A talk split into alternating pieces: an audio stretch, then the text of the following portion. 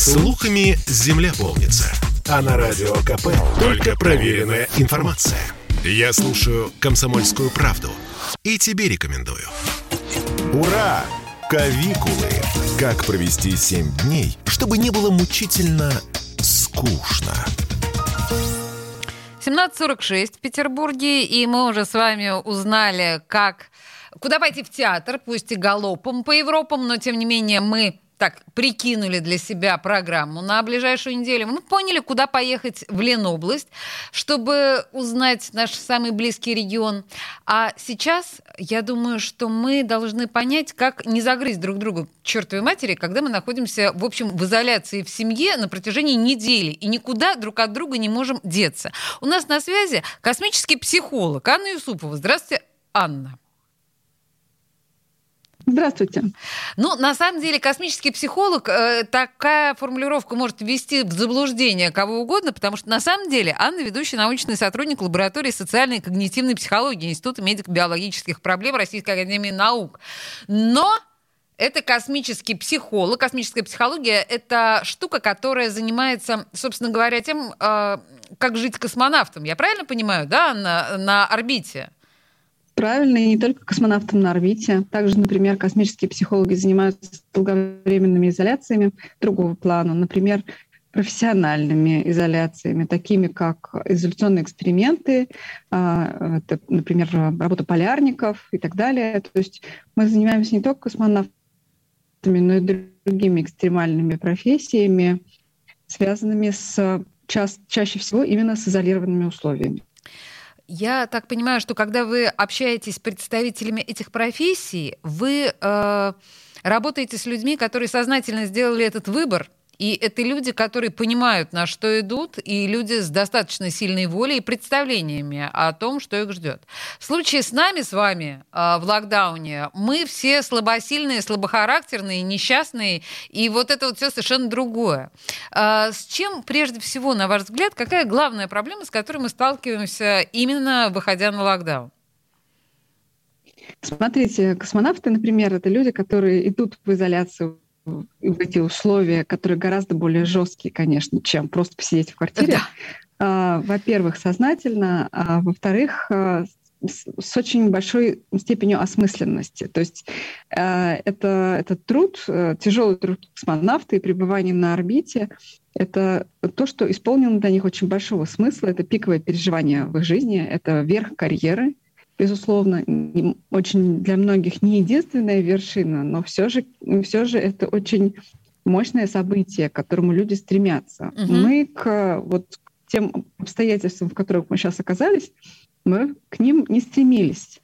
Это первая большая разница. Мягко говоря, да. И во-вторых, это, да, это, конечно, это, э, то есть получается, что мы и, ну, как бы не, не стремились туда, да, то есть у нас нет осознанности выбора, да. Во-вторых, у нас э, очень многих нет мотивации и нет осмысленности в том плане, что космонавт, он очень четко понимает, что он а, в космическом полете теряет здоровье, безусловно, и это тяжелейшее переживание для его организма, но все же он понимает, какой смысл во всем в этом. Ради чего? И что это важно, не, да, это важно для него, это важно на самом деле для науки, это важно в целом для мировой космонавтики. А, но далеко не все люди, которые сейчас оказались в ситуации вот этого странного нашего локдауна, вообще понимают, зачем это нужно. То есть, э, на мой взгляд, для того, чтобы немножко приблизиться к, скажем так, к стандартам космонавтам, нужно сперва понять, э, зачем нужен нам этот локдаун и подойти к нему осмысленно. Это э, вы немножко пропадаете, к сожалению, сейчас чуть-чуть подвисает наша связь, но основное мы понимаем, что вы говорите. Осознанность и осмысленность сейчас очень э, скажем так, трендовые слова — это то, что прям все нам говорят, начиная от коучей и заканчивая мамой и папой. Но, э, тем не менее, мне кажется, что это очень проблемная история. В данном случае э, не наверное, нам нужно взывать. Или вы считаете, что мы здесь что-то можем найти э, действительно для себя осмысленное и полезное в этом локдауне? Ну, для космических психологов это не, не то чтобы модные слова, это абсолютно нормальная такая история, с которой мы работаем как бы все, всю, всю дорогу, да, с начала аэрокосмонавтики. И э, здесь, ну, как бы, понимаете, если мы не можем изменить ситуацию, вы должны поменять свой взгляд на нее. Это такое достаточно уже общее место, но оно, эта общая мысль работает в этой ситуации тоже. Анна, а когда у нас была первая серия локдауна прошлой весной, мы знаем, во-первых, об участившихся случаях домашнего насилия, во-вторых, а, ну, о депрессиях, это мы еще, наверное, об этом поговорим. Просто вот если я пережила этот опыт, все очень многие говорили, да, о том, что я вышел с локдауна измененным, изменившимся. Вот я пережила этот опыт. С точки зрения психолога, вот вторая серия этого опыта, она будет для меня тяжелее или легче? Это очень зависит от того, как вы переработали свой первый опыт. Потому что а, повтор а, может стать триггером для того, чтобы э, все а, нехорошие переживания, нехорошие проявления расцвели еще более махровым цветом. Либо если человек как-то вырос над собой, переработал тот опыт, который у него был, и по-другому теперь э, относится и к ситуации, и к себе в этой ситуации, ведет себя по-другому и выстраивает общение с людьми также иначе, не так, как в первый раз то тогда у него есть вполне реальная возможность прожить этот локдаун лучше. Но плюс еще нужно учитывать, что он короче, по крайней мере, пока. пока. На самом деле мы не знаем, что будет дальше. Да, у нас пока нет четкого понимания, что мы, допустим, будем сидеть месяц. Вот. А это, кстати, тоже, на наверное, он, усугубляет. Да? Вот то, что мы не понимаем примерно. Конечно. Угу. Да. Это, это повышает тревожность и э, естественным образом как бы у людей, потому что неопределенность это один из самых мощных стрессогенных факторов. Хорошо, давайте так на пальцах а, Основные рекомендации для людей, которые, ну, так или иначе, конечно, неделя, мы немножко все гиперболизируем, да, эту проблему сознательно, но тем не менее, неделя, а проведенная вместе в коллективе единомышленников в качестве своей семьи, это все-таки испытание для большинства из нас. Э, какие вот, ну, лежащие на поверхности рекомендации вы могли бы дать как психолог? Э, разделять пространство. Это первое, что обязательно нужно учитывать. Так. То есть, а, как говорил космический психолог по фамилии Олег Римский, еще, по-моему, в 60-х годах он об этом написал, что максимальное а, обобщение коллектива может быть достигнуто только максимальным его разобщением физическим. Не помню точную цитату, но история заключается в том, что если вы хотите, чтобы коллектив хорошо и дружно работал вместе, нужно его физически разделить, чтобы люди не сидели друг у друга на головах.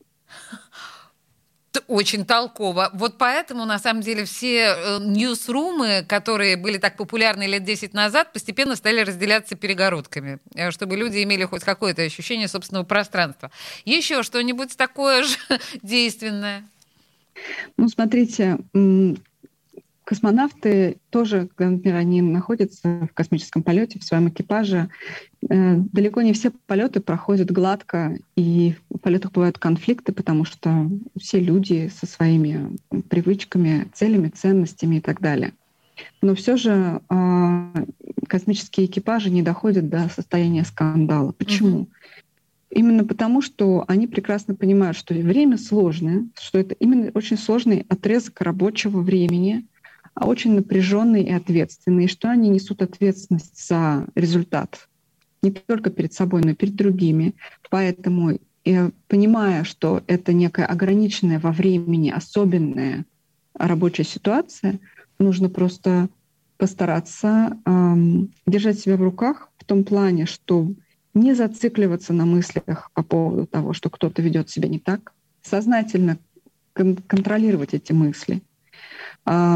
Если есть все-таки какая-то проблема, которая ну, никак не может разрешиться, и, допустим, человеку с ней тяжело, обязательно нужно выходить на прямой открытый разговор, а без а, оценочных суждений, конечно, а скорее как максимально рациональный разговор формата.